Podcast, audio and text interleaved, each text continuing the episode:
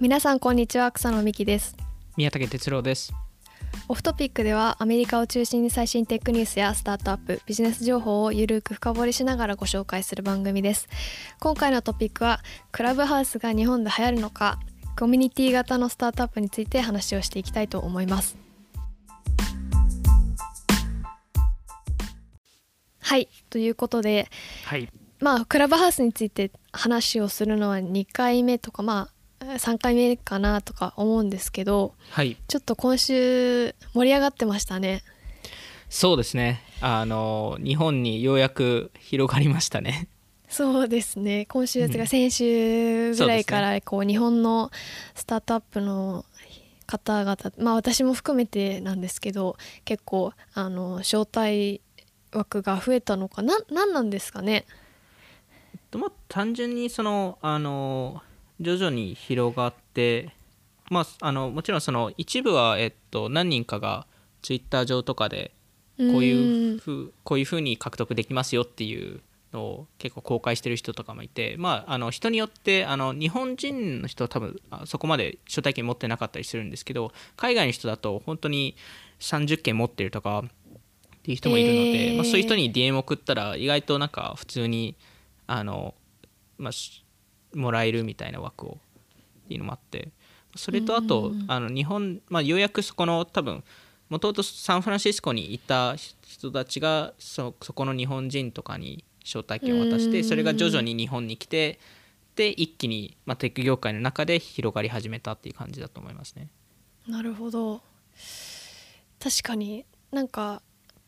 そうですよね。うん、結構そのサンフランシスコにいる人とかそのアメリカで働いている日本人の人とかから結構広がってるのかなっていうのとか、うん。まあもともと使っあの去年とかにも入れてはいたけれども、うん。なんかその一緒に喋る人たちがまだいななんていうかあのオーディエンスがまだ少ないっていうところで、あうん。の日本語のね。やっと増えてきた、そうですね。やっと増えてきたっていうところでわっと盛り上がったって感じもしますね。確かに。でもまあななんとなくそのあのクラブハウス上だと誰がノミネートしたか、まあ、いわゆる誰からしあの招待枠をもらったかっていうのが全部わかるんですけどそこをずっと辿っていくと、最終的に誰から来たっていうのが全部辿れるんで、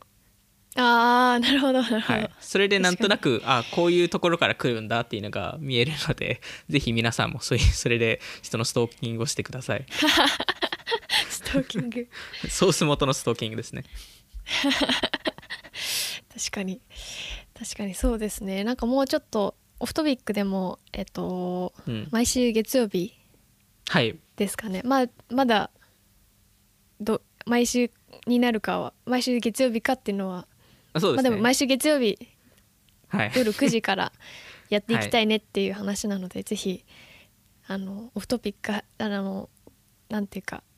はい。クラブハウスやってる方はぜひ一緒におしゃべりしましょうって話ですね。そうですね。まあなんか今までだとオフトピックだと、まあ、最近 YouTube とかも始めてあの、でも YouTube も解説系でえっとノートも解説系でえっとまあインスタもあのプロダクト紹介とか、えーそっち系だったのでね。なんかもう少しニュース寄りの、でえっと YouTube をうん、ちょっとややり始めましたって話をもうししてなかったですね。ポッドキャストでは。ちょっとこそれも告知。ちょっと YouTube の宣伝も 宣伝？まあでもあの、まあ、主に喋ってるの主にっていうか宮崎さんしか映ってないんですけど いつか私も出れるようにあの頑張りたいなとは思うんでけど。ですすね。コロナが終わあの自粛期間が終わったら、はいそうですね、ねできるかなと思いますけど。あのー今までポッドキャストの音声とかをあのあの YouTube に上げてたんですけどちょっともうちょっと今年からなんていうか YouTube メインのコンテンツとかもちょっと出し、徐々に出し始めてはいるのでよかったらフォローお願いしますっていうところで、はい。こん多分今日アップされてる頃には一つ出ててメタバースの話を、あの解説してるのでうん。こう動画でも分かりやすいように出てるので見てほしいですね。見てもらえたら。はいぜひお願いします。えそれだけですか？えいやそこでコメント、えあまあなんかめなんですかね。あのその前はスナップチャットの話であはい。で、えっと、今回メタバースの話ででやっぱりそのあのメタバースって過去記事とか書いてたと思うんですけど、はい。そこからちょっといろんなアップデートとかもあったので、まあ、それも含めてあの今回の YouTube 動画で話したりとかなんかその、今までだとそこまでなんか記事にするレベルのものじゃないけどちゃんと解説したいものとかっていうのもいろいろあるのでなんかそういうのをうん YouTube 動画にしたりとか、まあ、もちろん一部はその YouTube 動画とノート一緒にするとかっていうのもあったりするのでなんかそこはうまくなんか面白い形で情報を提供できればなっていうふうには思ってます。そうですね。なんかうん。動画というかビジュアルで分かりやすくあの、まあ、ノートもノートの良さもあるし、うん動画うんうんの動画の良さもあるのでちょっとチェックしてもらえたら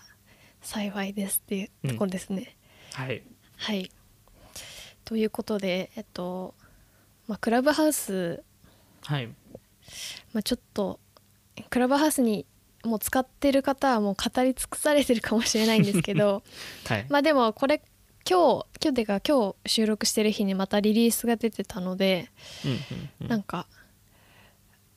あれですね調達中調達しましたみあのっていうのがそうですね調達を正式にあの社長が、えっと、まあそれもクラブハウスのあのタウンホールってあのユーザー集めていわゆるフィードバックする会みたいなところなんですけどそこで発表をしてでその後正式うん。にあのプレスリリースというか、まあ、会社からのプレスリリースとあと、えっと、今回のラウンドを、まあ、もういまたリードしたアンドリーセン・ホロウィッツが、えーメモを出してましたね。そこで最初に発表するっていうのがいいですねまあクラブハウスっぽいですよね。クラブハウスっぽいですね、うん、あとポールさんっぽいなと思ってあの社長の。ああなんか彼があんりまりなんか前に出てなんかインタビューでなんか正式に話すみたいなことをあんまイメージがなくて、ああ、うん、なんかユーザーと一緒にそういう話をするみたいな感じの方がなんか彼らしいなと思いましたね。いいですよねなんかうん。その、オンボーディングを創業者の人がやってるっていうのもいい話だし、うんそのまあその使ってるユーザーにその一番最初に調達の発表をするっていうのもいいですよねなんか、うん。今のコミュニティ型のスタートアップまさにそうだなって思います。うんうん、なんか本当にすごいスピードで最近加速してるのでそれこそあの11月中旬とか末とかは、えーまあ、去年の11月末とかは60万人ぐらいのユーザーだったんですけどはい。ちょうど3えっと2週間半ぐらい前とかが100万人ユーザーででそこから2週間で、えっと、200万人ユーザーになって。で、えっとまあ、この収録してるちょうど3日前とかが、はい。えっと、1日で250万人ぐらい登録が増えたらしくて。ーはい。なんでめちゃくちゃスピードが速いっていうか。でやっぱすごい海外で広がってるっていうのもあるんですよね最近は、まあ、日本も含めてですけど。あードイツとか。ドイツとかなんかめちゃくちゃアフリカで広がってたり、あそうなんですうねん、なんかナイジェリアでアプリランキング1位になってたりとか。うーん。うん。結構なんかなんかめちゃくちゃ広がってるなと思いました。なんかそのクラブハウスが流行るのかみたいな話の中で、そのやっぱり滞在時間が長いとかちょっとうんうん。疲れるみたいなところもあるって話が出てたじゃないですか。その、はいはい。流行るのかみたいな話をした時に。うんうんうん。とかそのいきなり急に流行りだすとその次なんかこう今こう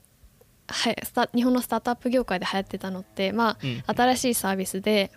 流行ってるからやってみようみたいな人も多いと思うんですよ。でその中でこうあのどれぐらいリピートうん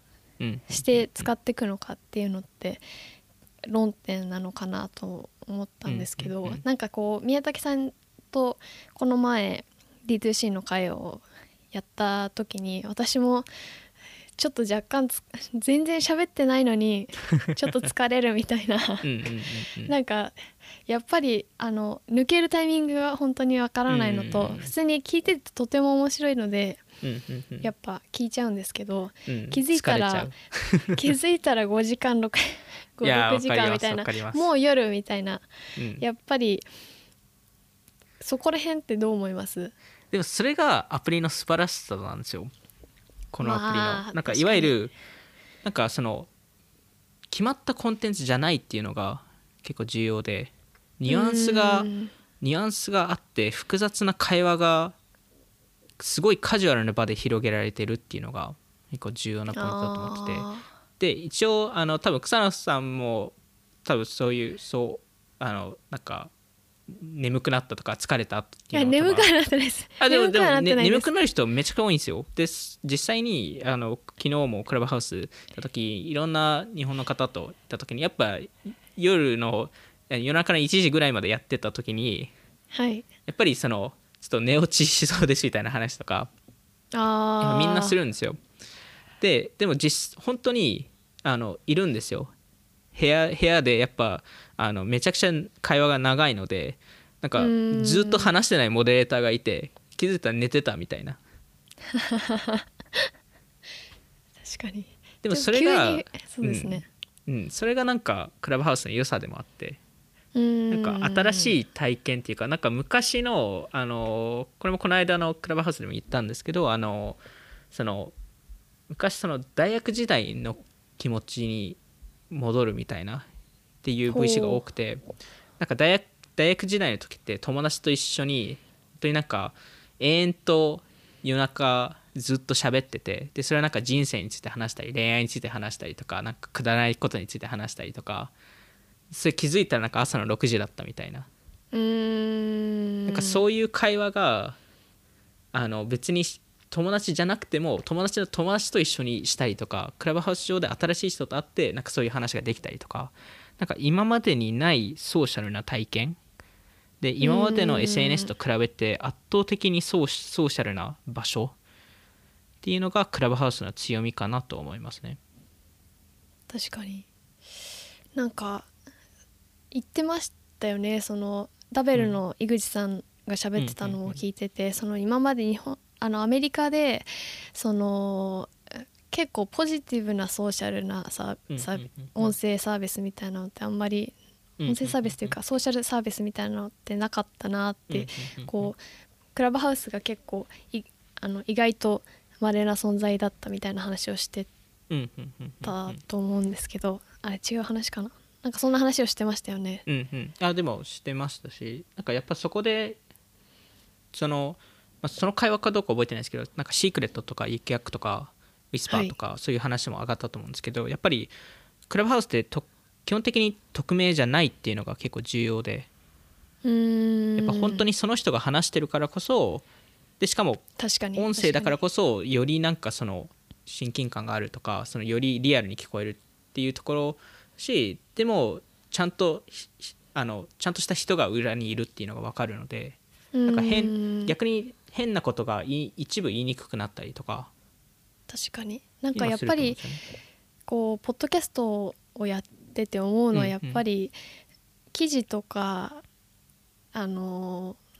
には出せないあのなんて言うんですかね。うんうんうん。人となりみたいなのってありますよね音声って、はいはいはい。そこがやっぱり音声サービスの良さだなとは思います、うんうんだけどポッドキャストをやってて思うのはあのやっぱりポッドキャストだとなんて言うんですかね。いつでも聞けるコンテンツなので、あの他のポッドキャストの番組とかいろんなコンテンツと比較になるなと思っててそこで言言うとやっぱ音声が悪いとかそういういろんなことがあるとじゃあこっち聞こうとかそこのなんか対象があるからこそこうなんて言うんですかねコンテンツとしてのクオリティって結構重要になってくるかなとは思うんですけどやっぱりあのクラブハウスだとまあそのそこにいなくちゃ聞けないことっていうことがうん。うんやっぱり重きを置いてるというか重要なポイントだと思うのでなんか多少音声の悪さが悪くても聞いちうんゃうっていうのはなんか今までなかったなって思いました。そうですよね。なんかそこはめちゃくちゃ思っていて、結局それも前も多分話したかもしれないですけどそのステータスの概念になんかすごはい。い関わっていると思ってて、その今だとそのうん。アクセスがステータスになっているのでお金がステータスではないのでいわゆるそのそのその会話に入っていいたかどうかっていうのがステータスになったりするんですよね。うん。クラブハウスだと一度きりの会話なんでその次違う部屋でいやなんかこのこの別の部屋でさなんかこういうか話をしてたんだよみたいなことを言うとえそれってどういう話をしてたのってなるじゃないですか。え知らないってなりますそね。うそうそうそうそうそう。なんで なんでそこが結構なんか面白い部分でもあって。なんかそれだとうんポッドキャストだとあなんかポッドキャストの名前教えてくださいって言ってで後々聞くみたいな。そうするとなんか情報知ってる知ってないがステータスにならないっていうか。そうですね。なんかまた別のものっていう感じですよね、そうですね。確かに確かに。うん。でもなんかやっぱり、あのスタートアップ業界とかで流行ってるっていうのはななんですかねカンファレンスにやっぱ近いのかなっていう感じはしますよね。インスタのインスタライブとかやってる層とはとなんかまた違うかなっていう感じもしますし、今のところはそうですね。特に日本の今のユースケースだとそれこそいろんな方が言ってましたけど IBS とか B ダッシュとかみたいな感感じに聞こえるっていう感覚だと思うんですけどそこもなんか部屋の設定次第でそう聞こえると思いますし部屋の設定次第ではそうあ確かに。その後の懇親会にの場所になりますしにそこはうまくん部屋の設定とモデレーターのスキルセットによってそこって変わるのかなと思います。確かに。モデレーター重要ですね。めちゃくちゃ重要ですね。やっぱクラブハウスがモデレーターにお金を払うほどやっぱ重要な存在ではあるのでなんかでもモデレーター重要なんですけど今までのカンファレンスの司会みたいな感じでは立ち位置とはまた別ですよね。うんうんうん。こ確かに。ういきなり割り切って「はいじゃあということで」みたいな仕切りをするっていうよりは なんか間を埋めるというか間ができた時に誰かに振るみたいなところがうん、あと人を招待するとか、ああそうですね。なんか全然知らない人だけどなんかこの人だったら面白そうな,、なんか話をしてくれそうとか。あと人を招待できる人脈というか、招待する、そのスキルも元のスキルみたいなのも重要かもしれないですね。確かに。確かに。そこありますね。確かに。まあ今後いろんな課題もあると思うので、まあ、そなんかあの DM とかはできないですしなんかあの、まあ、クリエイターをクラブハウス上でのクリエイターをどう育てるのかとかどうマネタイズさせるのかとかうんあのクラブハウスがマネタイズではなくてかクラブハウスがどうクリエイターをマネタイズさせるかとかなんかそういうのもいろいろ出てくると思うんですけど、まあ、とりあえずすごい熱量のあるネットワークっていうのが あの、まあ、日本でもここ数日間そうでしたけどアメリカだともう一もう半半半年以上そういう形になってるので、うん。あのまあ、そこは、まあ、明らかにクラブハウス経由でいろんなコミュニティが生まれたりいろんななんかあの新しい出会いとかまあそれによって新しいビジネスが生まれたり実際にファンあの VC から調達受けあのクラブハウス上で受けたスタートアップもいますし、うんうんうん、なんかいろんな新しい取り組みっていうのが行われるのかなと思いました。なんかやっぱりその日本のクラブハウスを聞いててこういやこれいつやるタイミングなんだろうみたいな話をしてたところがあったんですけど、やっぱりクラブハウスにとっての一番のユースケースってクリエイターなんだなっていうかその起業家とか、うんあのスタートアップにいる人っていうよりはクリエイターやっぱコミュニティを作るために積極的にクラブハウスを使ってくれる人というか、その誰かとの会話友達との会話もそうなんですけどやっぱ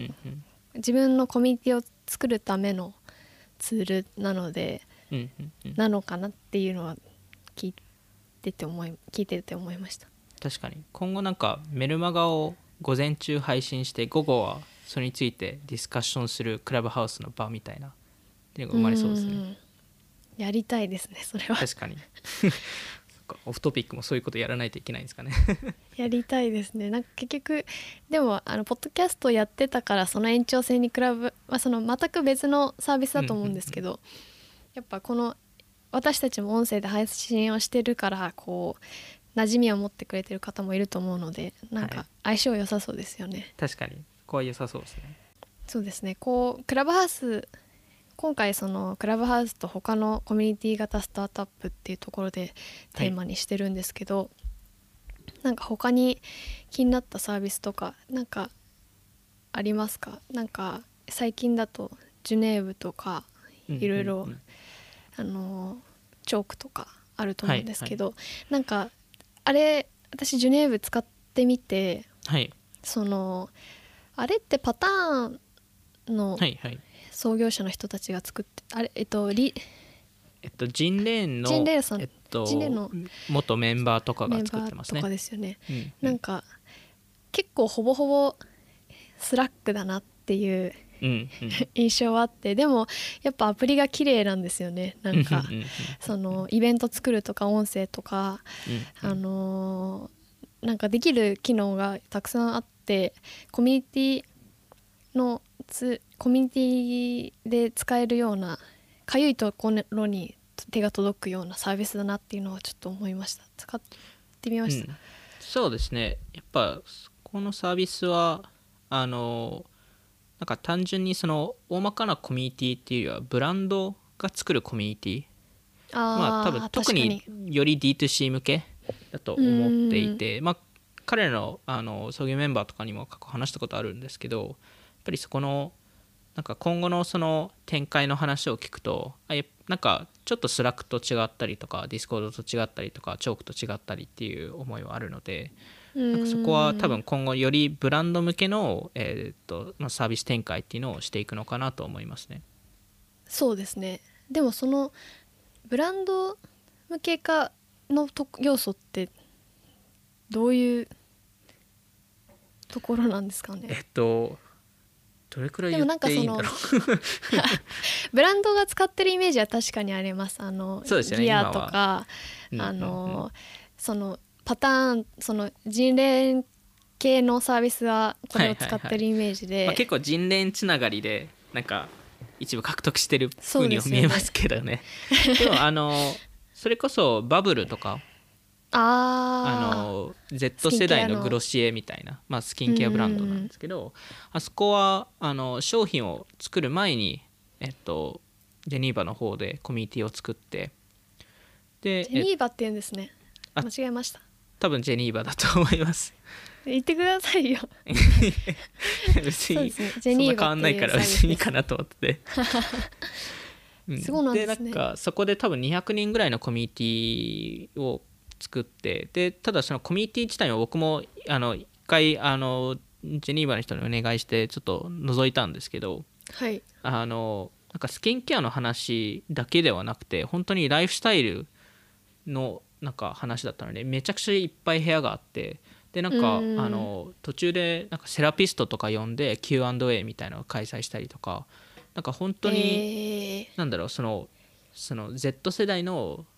あの全体のライフスタイルの、えっと、相談相談部屋っていうかなんか相談コミュニティみたいな感じになっててでその中の一つの話がスキンケアについてみたいなところでー、あなんかでもそれってすごい重要だなと思っていてなんかはい。本当にそのプロダクトだけ話したらあただのプロモーションだなみたいな感じるので、多分 Z 世代としてはもっと全般的に自分のことをちゃんとケアしてますよねっていうのを知りたいっていうところですかね。確かに。でもパターンのそのグループとか見ると確かにあの好きな音楽聴いてる音楽とかうんうんうん。その面白かった最近のホビーそうですね。うんなんかうん。いろんな話題があってその中に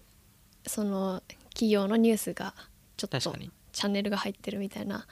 その見せ方はいいですよね。うん、多分今後どんどん必要になってくるかなとは思いますね。特になんか Z 世代向けだとなんかあの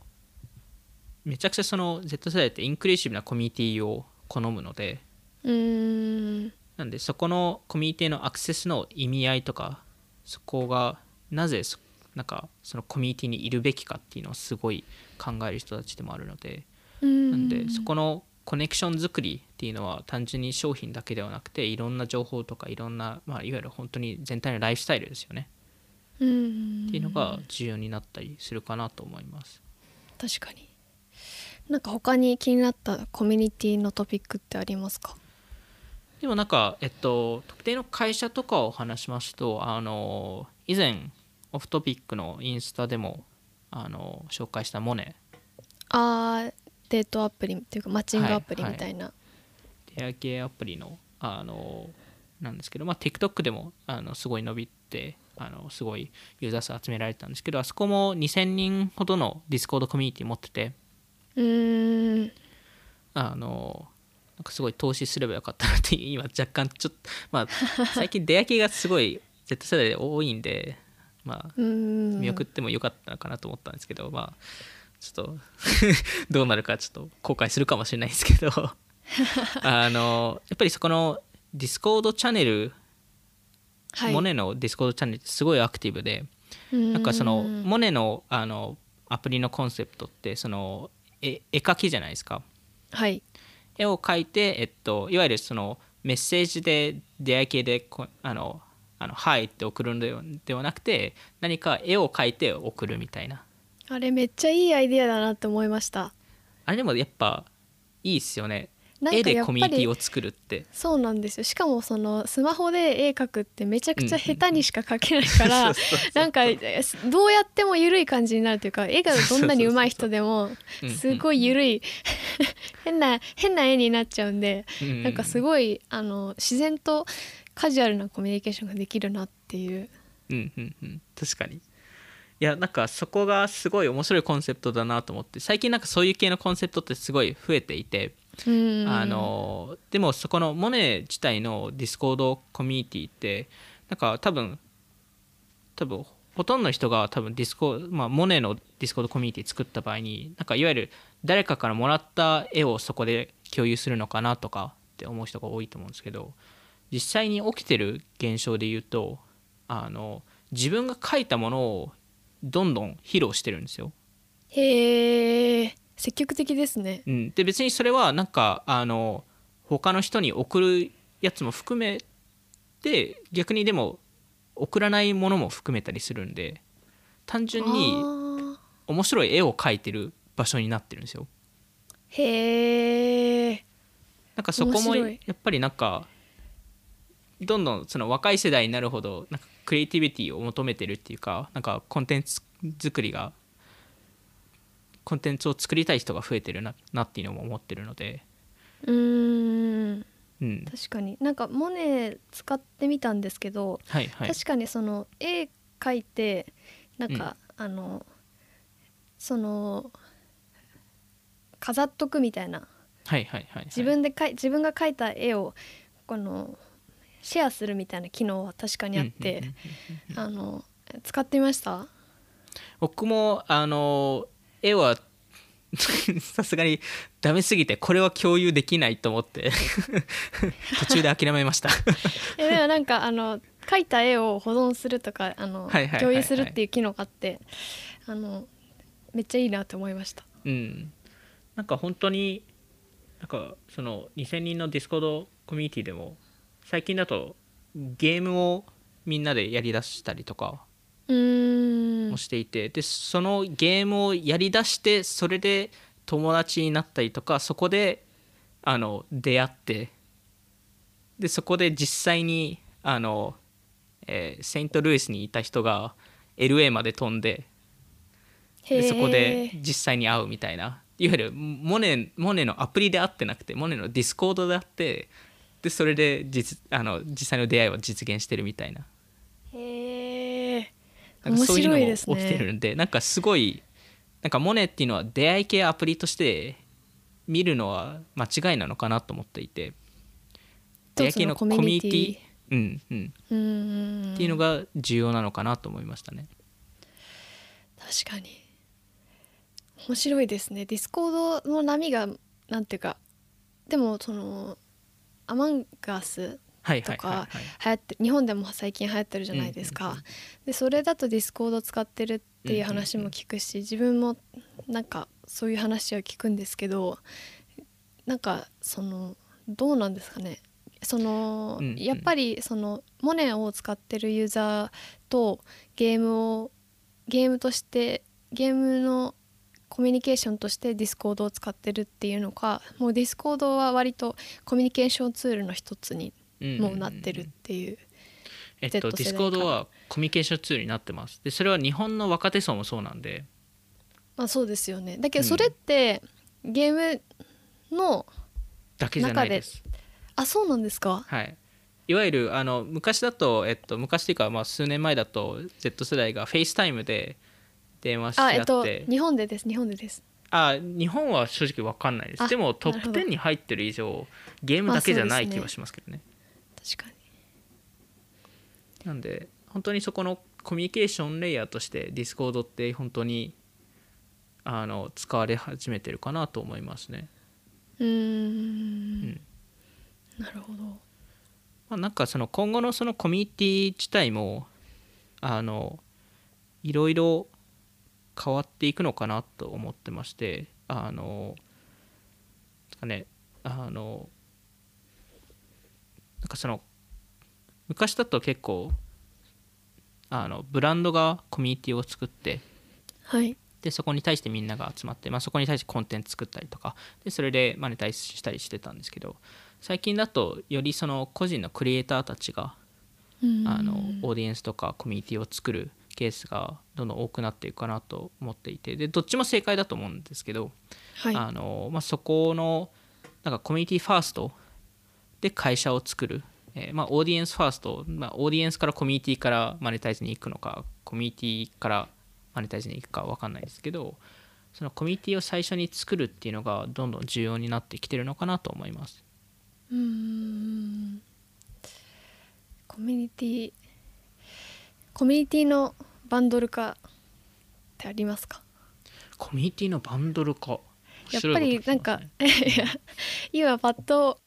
思ったのはやっぱり Discord に入ってる人ってやっぱりいろんな複数な Discord 入ってるじゃないですか。で例えばクラブハウスもやって Discord もやって、まあ、はい他のコミュニティサービスも増え続けて、はいはい。ってなるとすごくあの、うん。疲れるか他一つのコミュニティか二つに絞られてくるかなと思うんですけど、うんうんでそのコミュニティの中でもかぶってく人っているかなとは思ったんですけど、うんうん。でもまあ。るかぶるんですかね。そこがやっぱりリアルなうん。確かにリアルじゃない友達とかであればかぶらないかもしれないですね。そうですね。あのコミュニティが多すぎるっていうのは絶対出てききますですでに僕も今すなんかめちゃくちゃいろんな Slack コミュニティに入ってるんで、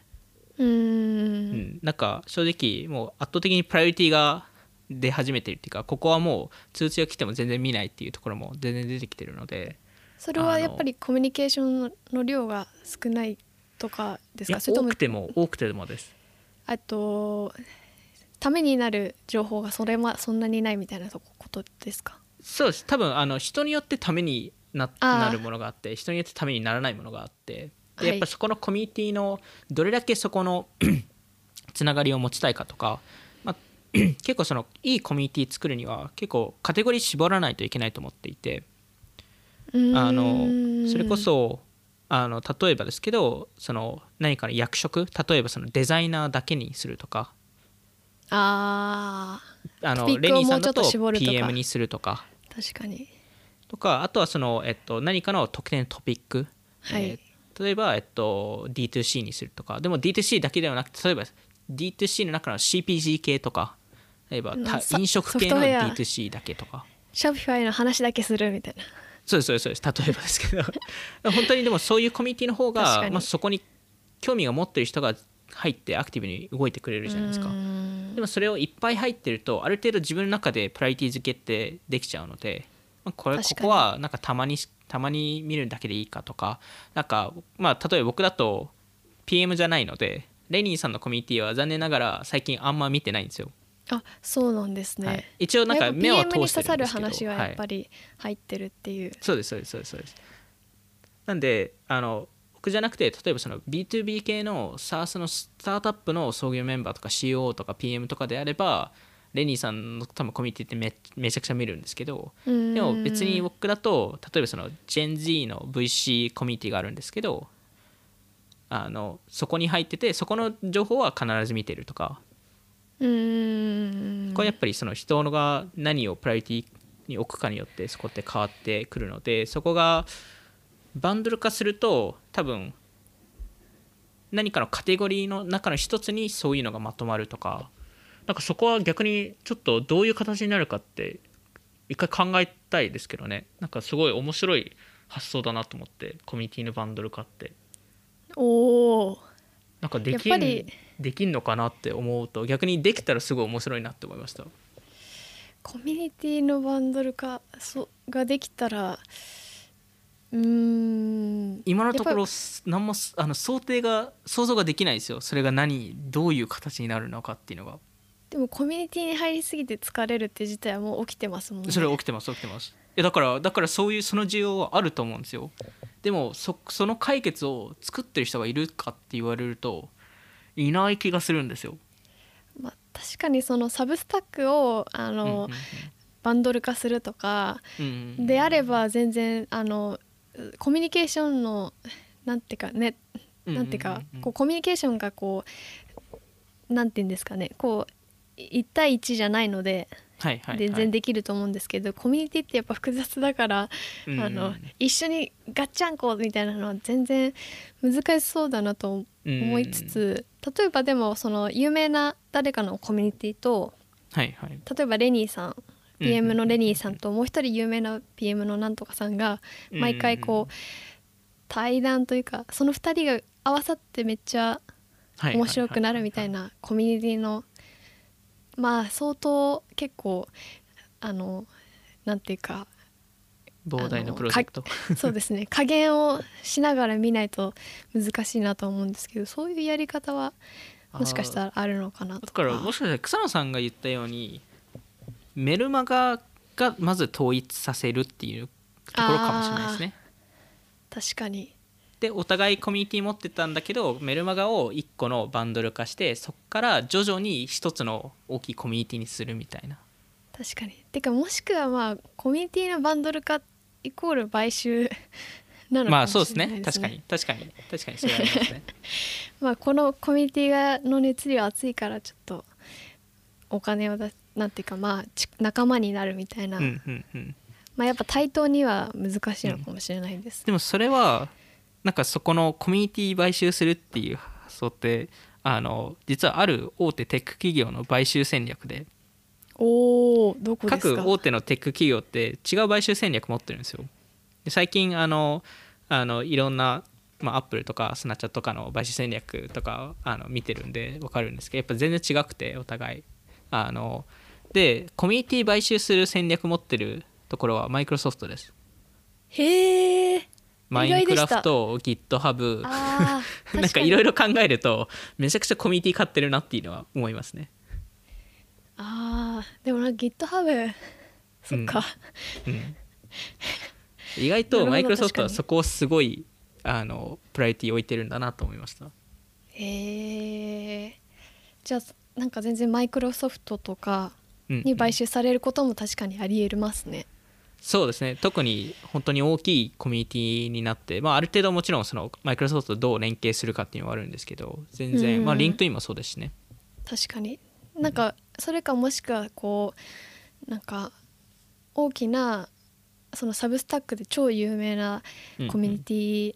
を持ってる、あのメルマガのグループが、はい。あのクラブハウスに買収されるというか公式でここでしか喋りませんみたいな。っ確かに確かに。ていうのもなんか、まあ、有名人とか含めてありそうですよね。確かに。ここでしか喋りませんっていう。いわゆる Spotify がジョー・ローガンを買うみたいな感じあですよねそうです。そんな、はいはいはいはいはいありそうですね確かに。確かにそれもありそうですね。逆に言うとなんかアップルとかアマゾンとかもなんかそこに手を出しそうですけどね。あー確かに。なんか次のアップルの発表会とかでこういう なんか配信ができるあのメッセージとか FaceTime みたいな。で彼らなんかすごいニュースレターとかニュースレターじゃなくてあのあのサブスクであのニュースとかもらえるようにしてるじゃないですか。あー確かに。それに加えて Substack を買収しましたっていうと。あー。全部 Apple One のプロダクト上で Substack が入るみたいなありえる。なんかありえそうな気はしますけどね。確かに。確かに。はい。じゃあ